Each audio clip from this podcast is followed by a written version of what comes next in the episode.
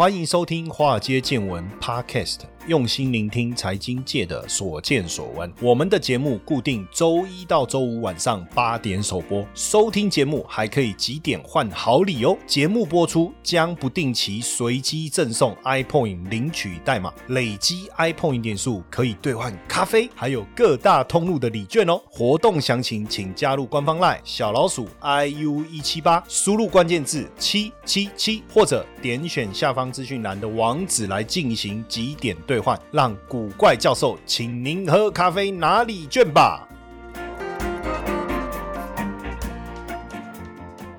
大家好，欢迎收听《华尔街见闻》Podcast，我是古怪教授谢承彦。今天跟大家聊什么？好像跟财经没有关系哈，可是实际上跟钱有关，应该都跟财经有关。因为今天要跟大家聊的这个叫做“婚不婚，养不养”。养不是那个加马军亚马军哈，养是指养小孩的 raise a kid 的那个养哈。那当然，这个谈这个话题，其实也跟前一段时间我在脸书网络上看到有人就是为了结婚嘛，然后他。就把那个结婚的礼金拿去买这个航运股，对不对？还有人是把买房子的头期款拿去买这个航运哦，没有那个把结婚跟房子的头期款那个是台积电了哈。那当然，这个谈到要要不要结婚这件事情，似乎大家第一个想法都不是你有多爱对方，对不对？哦，或是你要给对方多少的安全感。通常男生呐，到了一个年纪啊，会结婚了。我觉得只有一个可能性，就是不小心，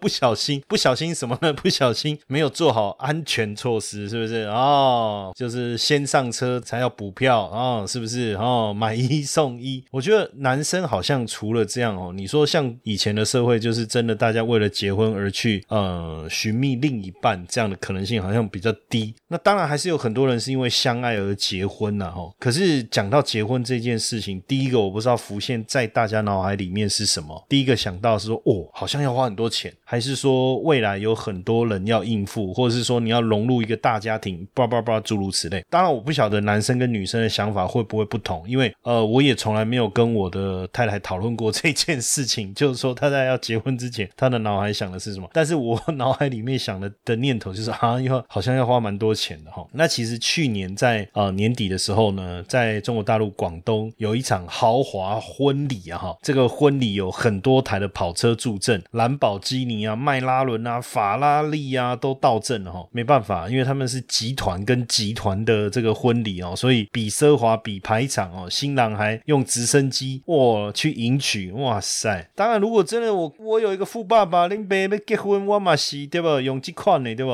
哎，当开娃子了，个开娃子。可是实际上啊，现阶段很多年轻人要结婚呐，也都是必须靠自己的能力啊。所以你说，除了工作之外，去投资股票，想办法累积一点点未来的结婚的资金，我真的觉得不是坏事。当然，最后有可能婚结不成，为什么？因为最后没赚到钱，或者是为了选股，两个人就吵起来，也有可能。可是我觉得，毕竟在现阶段啊，这个工商社会下，我我真的认为投资确实是另外一门帮助我们额外赚取，不要说财富了哈，就增加一些希望，帮我们带来一点希望，或者说能够去完成我们梦想清单的一个很好的一个方法。不过你要做这件事事情之前，当然怎么投资，怎么去赚到你要的费用，我觉得这个我们都一直有在跟大家聊，所以我我我们先让大家有个概念哦，到底结婚要花多少钱？也有人说结婚是赚。钱，可是我觉得这几年比较难。像我那时候也算是精打细算哦，想办法就是一定你一定要压低酒席的这个成本，但是又要让举办婚礼的地点让人家感觉是很豪华的，这样你才有可能回本。哈，懂我意思吗？就是他会觉得说你在五星级饭店，他一个人他就会给你包多少，因为现在还有这种婚礼行情表。因为有时候我们坦白讲，我也不知道要包多少钱，有时候包的少又觉得尴尬，对不对？那当然你说很好的朋友，我们当然出手就会。阔绰一点哦，我也没奢望说什么未来什么等小孩结结婚或是我结婚，我不可能再结嘛，对不对？再包回来这个啊，这不要乱讲话哈。但基本上我觉得你想要赚回来，你不能选那种就是很贵的场地，而且很贵的酒席，然后呢。呃，也超出一般人愿意包红包的上限。那这样你就是赢得排场，但是整体来讲是肯定会会亏钱的哈。当然，如果你觉得无所谓，就是要排场要漂亮。当然，疫情期间婚礼都不能办了。可是过去真的我看过哦，那个新郎新娘出场，哎，坐那个空中飞船啊，在他那个饭店啊，那就是可能他有设计吧，就飞船这样这样出来，哇，然后再想，哇塞，我在想这这个我的红包好像包的有点寒酸呢，怎么那么大的排场哈，这样子，所以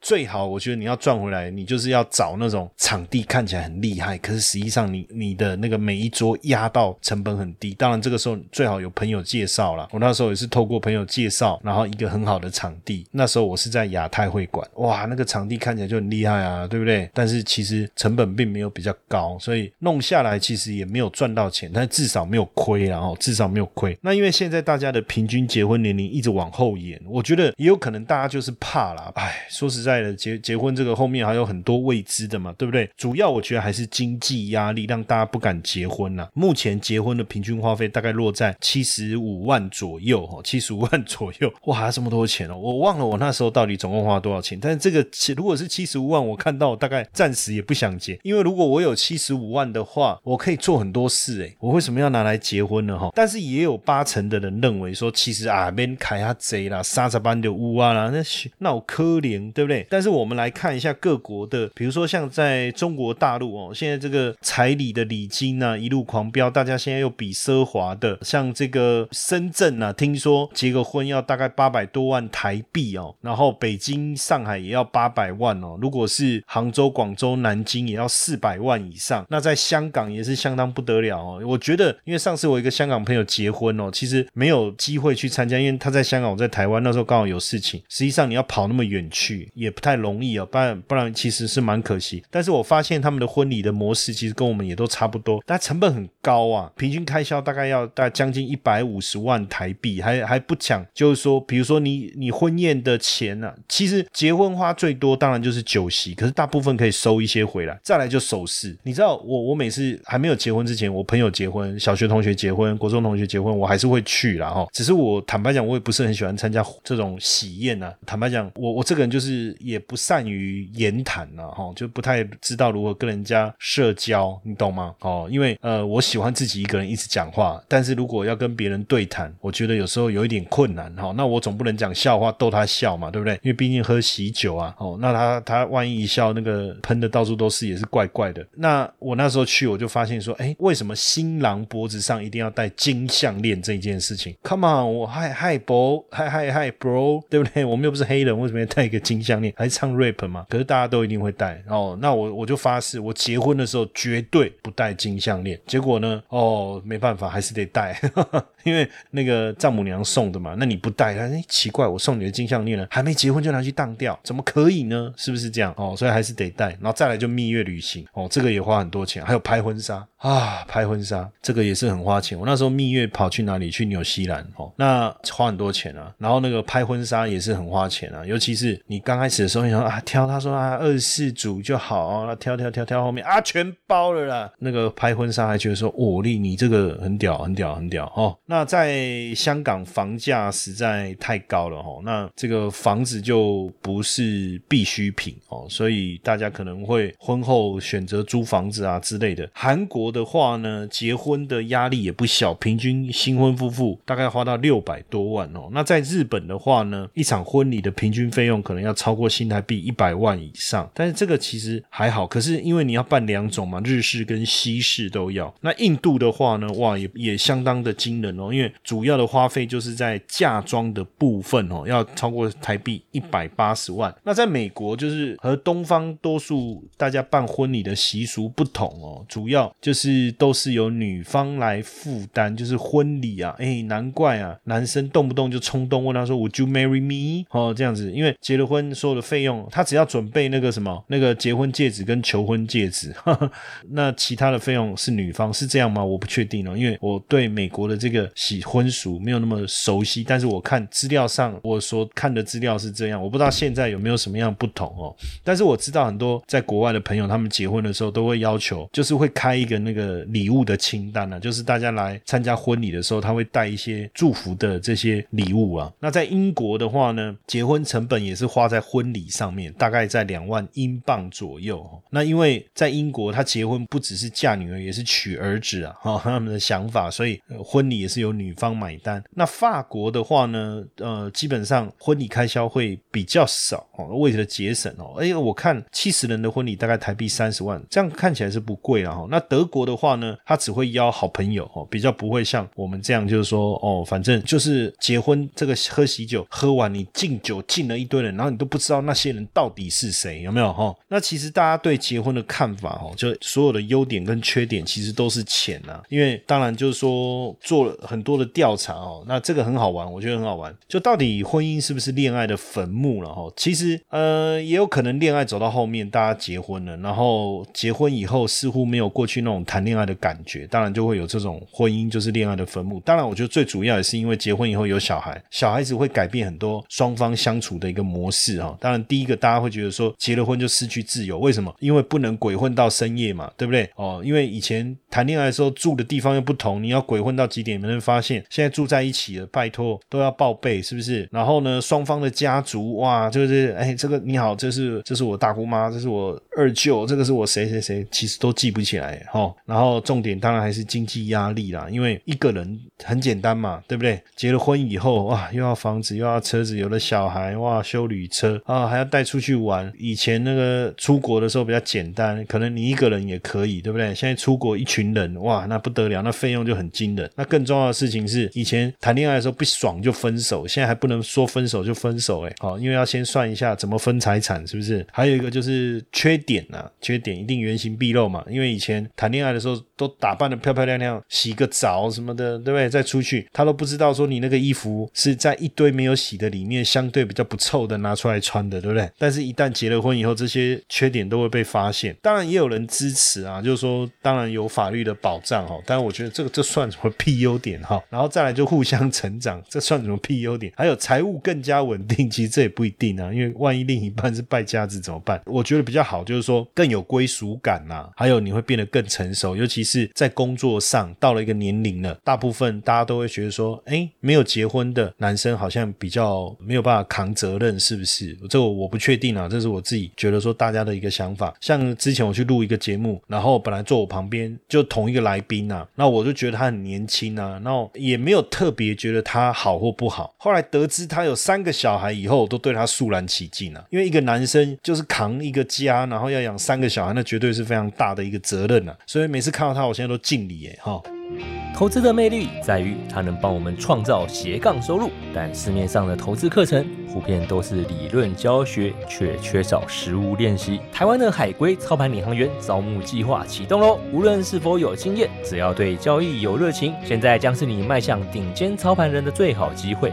除了谢承燕古怪教授亲自教授他十多年的实务经验外，还能和一群志同道合的伙伴们一起在投资这条路上努力成长。输入英文字母 VT 即可取得操盘领航员们使用的策略懒人包和线上说明会资讯哦。当然，你说养一个小孩到底要花多少钱哦？实际上，这个我觉得很难估算啊。当然，大家都在算啊。比如说，哦，要住房，要教育，对不对？那当然还有教养的方式，也有很多小孩子，因为在教养小孩的过程中，什么虎爸、狼爸、虎妈，什么在中国大陆还有这个鸡血妈妈、虎妈从来。实际上，我之前还看到，就是说他们为了就是让小孩子有更好的学习能力，或是训练他的意志力，竟然还叫他去抓。抓冰块，你知道吗？哦，抓越久代表训练你的专注力啊！哈，但我我是没有办法了，因为大概给我抓没多久，我就买一个可乐把它丢进去，然后冰可乐把它喝掉。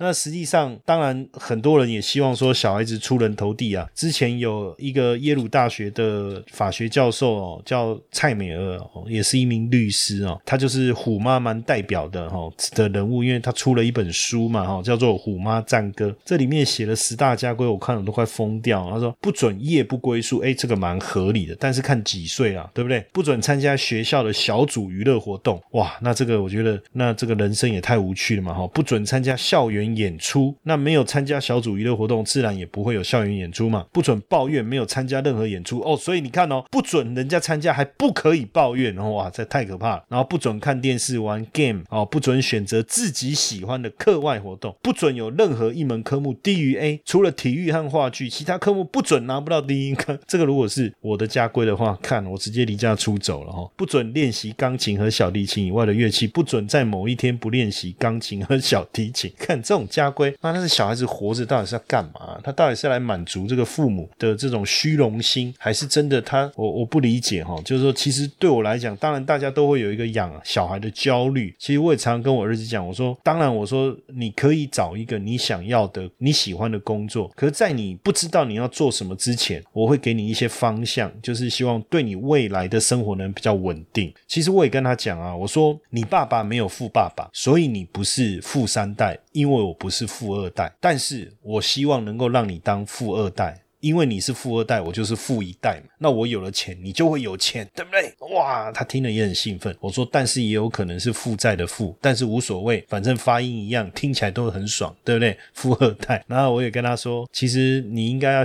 像爸爸是做财经的嘛，对不对？投资领域各方面，我说你应该也要去学习。就是说，除了你的这个现在的书读的东西，在读的那个学校的课业之外，其实你也可以慢慢去思考啊，未来你要不要开始去做投资理财？我说我帮你存了一笔钱，这笔钱以后你看你要怎么用？像你比如说，你这个钱，你大学毕业以后哦，你要去出国念书，对不对？再进修也不错，或者是说你觉得啊，我把这个钱拿来买车，对不对？那这样就我觉得就太不会想了。哎，或者是说哎，来创业，创业我也蛮支持的，即便赔光了也是一个经验嘛。对不对？至少呃，算是一个好的开始。我说，哎，或者是说，你来投资这个金融市场，去学习怎么操作股票也好，期货、外汇什么都可以哦。有了这笔资金，你可以自己做自己的选择。哇，他也很高兴啊，想说我这么为他想，我想一想也对啊。对不对？要准备这一期钱不容易耶。哦，那他也很高兴跟他同学讲这件事情，他同学也很羡慕啊，呵 呵说那你爸帮你存多少钱？哦，他去看啊，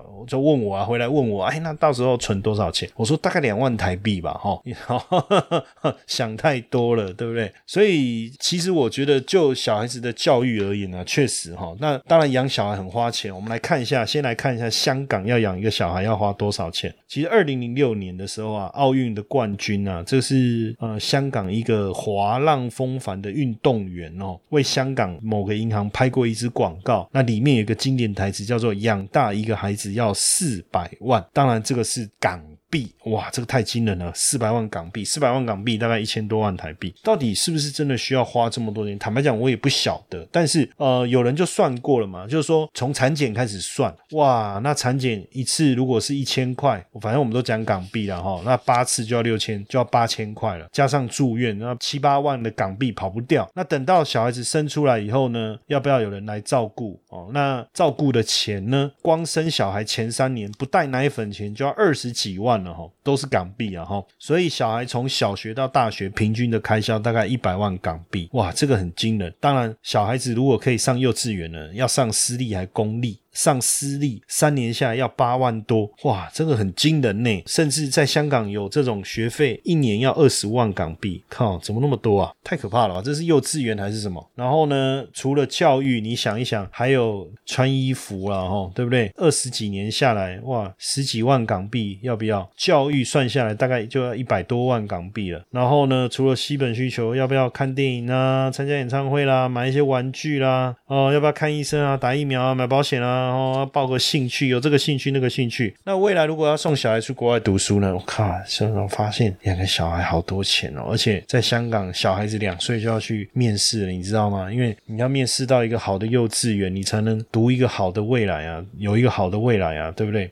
哇，那讲香港，觉得太可怕了。哎呀，说真的很可怜哦。那在台湾呢？在台北好了，在台北养一个小孩到底要花多少钱？哈，那我们也帮各位来算一算哈。那呃，如果你有工作，你势必要把小孩送去保姆那边托婴嘛？哦，请托婴帮忙照顾一下。哦，那你说不用我自己带，那当然你自己带，你就看你的薪水嘛。如果你的薪水三万、四万、五万，那你就是牺牲了三万、四万、五万嘛。哈，那如果你去上班，好，那我们来看一下，交给托婴或是保姆。那早上八九点送去，上班前送去哈，晚上下了班去接回来，这叫日托，一个月一万八，大概一万八。那小孩子长大一点，我不知道现在价格有没有有没有一些变动，或是有没有差别然后，那如果要吃副食品加一千，那如果周一到周五都放保姆，那这种叫做全日托哈，就是呃你中间都不去接回来，这样理解嘛哈？周一都周五都放在保姆那，全日托大概两万五，加副食品一千，大概两万六了哈。哇，那如果有两个小生两个，哇，那就五万二了。还有年终奖金、春节奖金这么多东西啊，这个就因为合格的保姆执照了，你就是要给人家这些钱。当然，另外一个就是大家会想，就是奶粉啊、尿布了。其实我觉得现在大家也都是蛮好的，就是说，当你生了小孩以后，其实大家也知道小朋友要花很多钱，所以呢，衣服啦，很多人就会说，哎，我这边有啊，我之前谁的，我姐姐的，我谁的哦，就开始张罗，或是那个婴儿车啊，因为现在有小朋友是很难得一件事情，像我妹。那时候生双胞胎啊，其实包括那个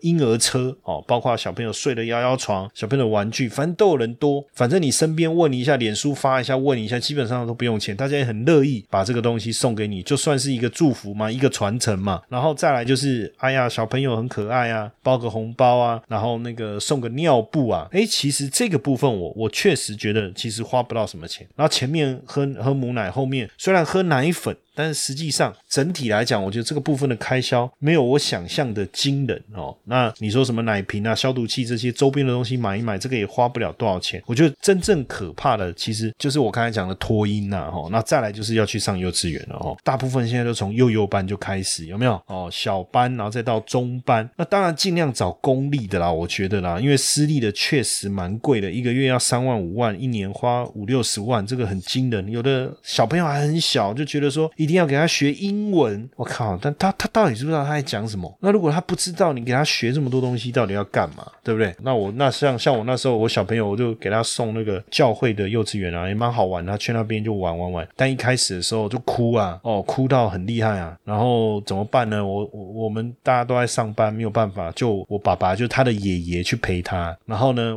他爷爷只要一走出校门，他就哭，一走出校门就哭。那你知道老人家就疼孙子嘛？他也跟着他在那边上一。整天的幼稚园呢，哦，很酷哦。后来我我爸爸就他我儿子的爷爷啊，就每天就跟着他一起去上幼稚园，一直到他幼稚园毕业，真的是很难想象。接下来就是我们今天的彩蛋时间，iPhone 领取代码 i 八一三七，活动详情呢，请到下方的说明栏观看。那再来是这个，当然还有居住的费用啊。当然，你有了小孩以后，比如说自己一个人随便啊，啊那种小套房，假设你是在台北租房子，对不对？甚至阁楼啊什么的啊都可以啦，房屋那种顶楼加盖都没问题。可是结婚以后就会想啊，不能委屈另一半，然后又有小孩以以后，你就会想说，哇，那租个大一点点的，对不对？那还是干脆买一间呢？哦，反正不管怎么样，你大概一个月三四万跑不掉。然后呢，因为有了小孩以后要外出，大包小包的做捷运啊，坐公车，有时候想一想，哇，是不是弄一台车比较好？像那时候我也是买一台修理车，觉得比较方便，你后面至少要放安全座椅，对不对？那还有车子的钱，然后再来是孝心费，两边的父母要养，哦，公公然后结婚喜结，给他开就这几年呢，对不对？可是我还是觉得哈，这就是人生一个必经的过程啊。当然，你知道人生很长，但是其实也很短，有时候一转眼呢，那个人生最精华能够。最让你有有幸福感的时间一下就过了，就像那时候我小孩子很小，像婴儿啊，带着他到处跑，到处玩。然后那时候因为两岁以前，呃，他们坐飞机是不用钱，然后就到到处跑啊，去什么去香港啊、新加坡啦、澳门啊、关岛啊，吼，反正就比较近的，因为不要太远，我怕小朋友受不了。那能去的都去玩过了。然后等到后来他慢慢大了，小学校要念书要上课了，就越越来越难了。那现在长大了，念高中了，那鸟你呢，对不对？但是这个就是，我觉得就是一个一个人生的一个过程了，也没有说好或不好。但是有参与过，至少人的一生其实回头看也很过得很快耶。然后一转眼哦，这个我们我一只脚，我们已经也差不多跨了半个世纪了，对不对？那在这样的情况下，你就会发现说，哎呀，还好过去这一段有这样的一个家庭的一个经历。也至少也也不会说你真的想要走这个经历的时候，也也已经太晚哦。所以这个也是一件。有时候想一想，也不是真的都是钱这个字啊，哦，人家常常都说 trouble 钱谁家哦，你要结婚之前很奇怪，你就会有足够的收入让你结婚，然后呢，生了小孩以后，每一个小朋友他都会带钱了，所以自然而然就能够去帮你把他养大。哦，反正总有办法的嘛，对不对？哦，所以我还是鼓励大家，就是当然有好的对象，然后能够找到另一半，甚至有一个很好的规划。因为我最近看到很多朋友都生小孩啊，很高兴啊，不知道是不是因为疫情在家，不知道他干嘛，也没地方去，对不对？我多啊，抵出哎，然后就交个功课啊，这么功课一交就不错啊，就交出一个好成绩哦，生男生女的都有哎。当然小孩子呃上来以后，大家会想说要花很多钱在小朋友身上，甚至要不要送出国等等啊，很多。的选项，其实有时候我觉得我们也不用想这么多。小朋友有时候你给了大这么多东西，赢在了起跑点，也不见得能够到了终点线，对不对？因为长大以后会会带来的变数其实又更多了，又更多了。说真的，在他很小的时候，让他快乐一点，有一个快乐的童年，我觉得这个这样的一个思维蛮好。就是他跟虎妈或狼爸的思维是截然不同，就是希望小孩子开心就好，小孩子开心就好。但是当然，在这个培育小孩。的过程当中，你要让他知道什么是对的，什么是错的，有正确的道德观念，有正确的选择的智慧，不一定书读得好才是万能的。我觉得真的不一定。那大家都觉得说啊，只有读好书就可以。当然，我觉得至少你要有基本的涵养，你要有基本的这个内内涵，对不对？这个我觉得倒也是。但并不是说书读不好，你有能力读你就读；但也不是说书读不好，你这辈子就撩脸的 Q 感，对不对？也不见得是这样。你可以找到你自己。喜欢的学习的方式，坚持去努力哦。我觉得这个也是我们要给他们的一个观念啊。哦，有时候呃，像我也是工作以后又回去学校再念书嘛。现在很多人都这样。那再回去念书的时候，你就会比较知道自己要念的是什么，而且甚至更认真。要不然以前我在念大学或念研究所的时候，真的是吊儿郎当到极致啊！哦，根本翘课翘到不知道在干嘛。但是后来工作以后再回去念书哇，那整个态度是大转变了哦，大转变就是变成基本上基本上不太会翘课了哈。那这个就会有一个很大的落差。当然，有时候呃，很多人说他有很有成就，是因为他念了一个好学校，或许是吧，哈。但是其实是不是一定要念了一个好学校？我有时候也觉得就是顺其自然，但是努力还是要的，让小孩子用他自己的步伐去走出他自己的路了。所以也不用想说我要准备多少钱，我一定要让他补这个补那个，补一堆补一堆补这个补那个。小小朋友压力也觉得很大，有时候搞不好比我们还忙诶。你看从早上起床到他回到家，然后真的能睡觉，他每天又要忙课。业又要补习，又要学才艺，说真的，他会快乐吗？我不确定。但当然，你说，哎，搞不好你没有这样逼他，长大了他搞不好会后悔。这个我不晓得。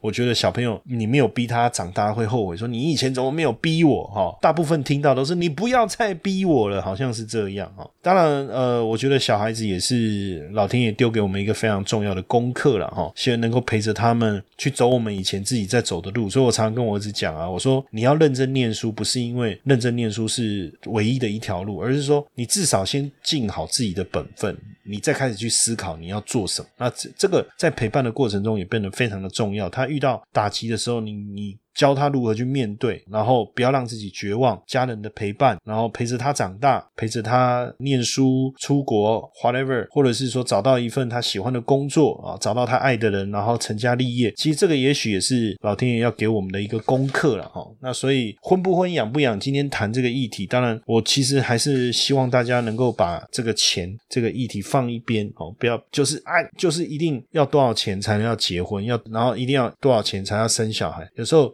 这些事情先抛一遍，然后去享受人生可能会经历的波折，可能会经历的挑战，可能会给你的人生带来更圆满的拼图。当有一天你回头来看，你也会觉得说，这一路走来其实还是蛮幸福的，对不对？那我们今天的分享就到这边，谢谢大家的收听，晚安。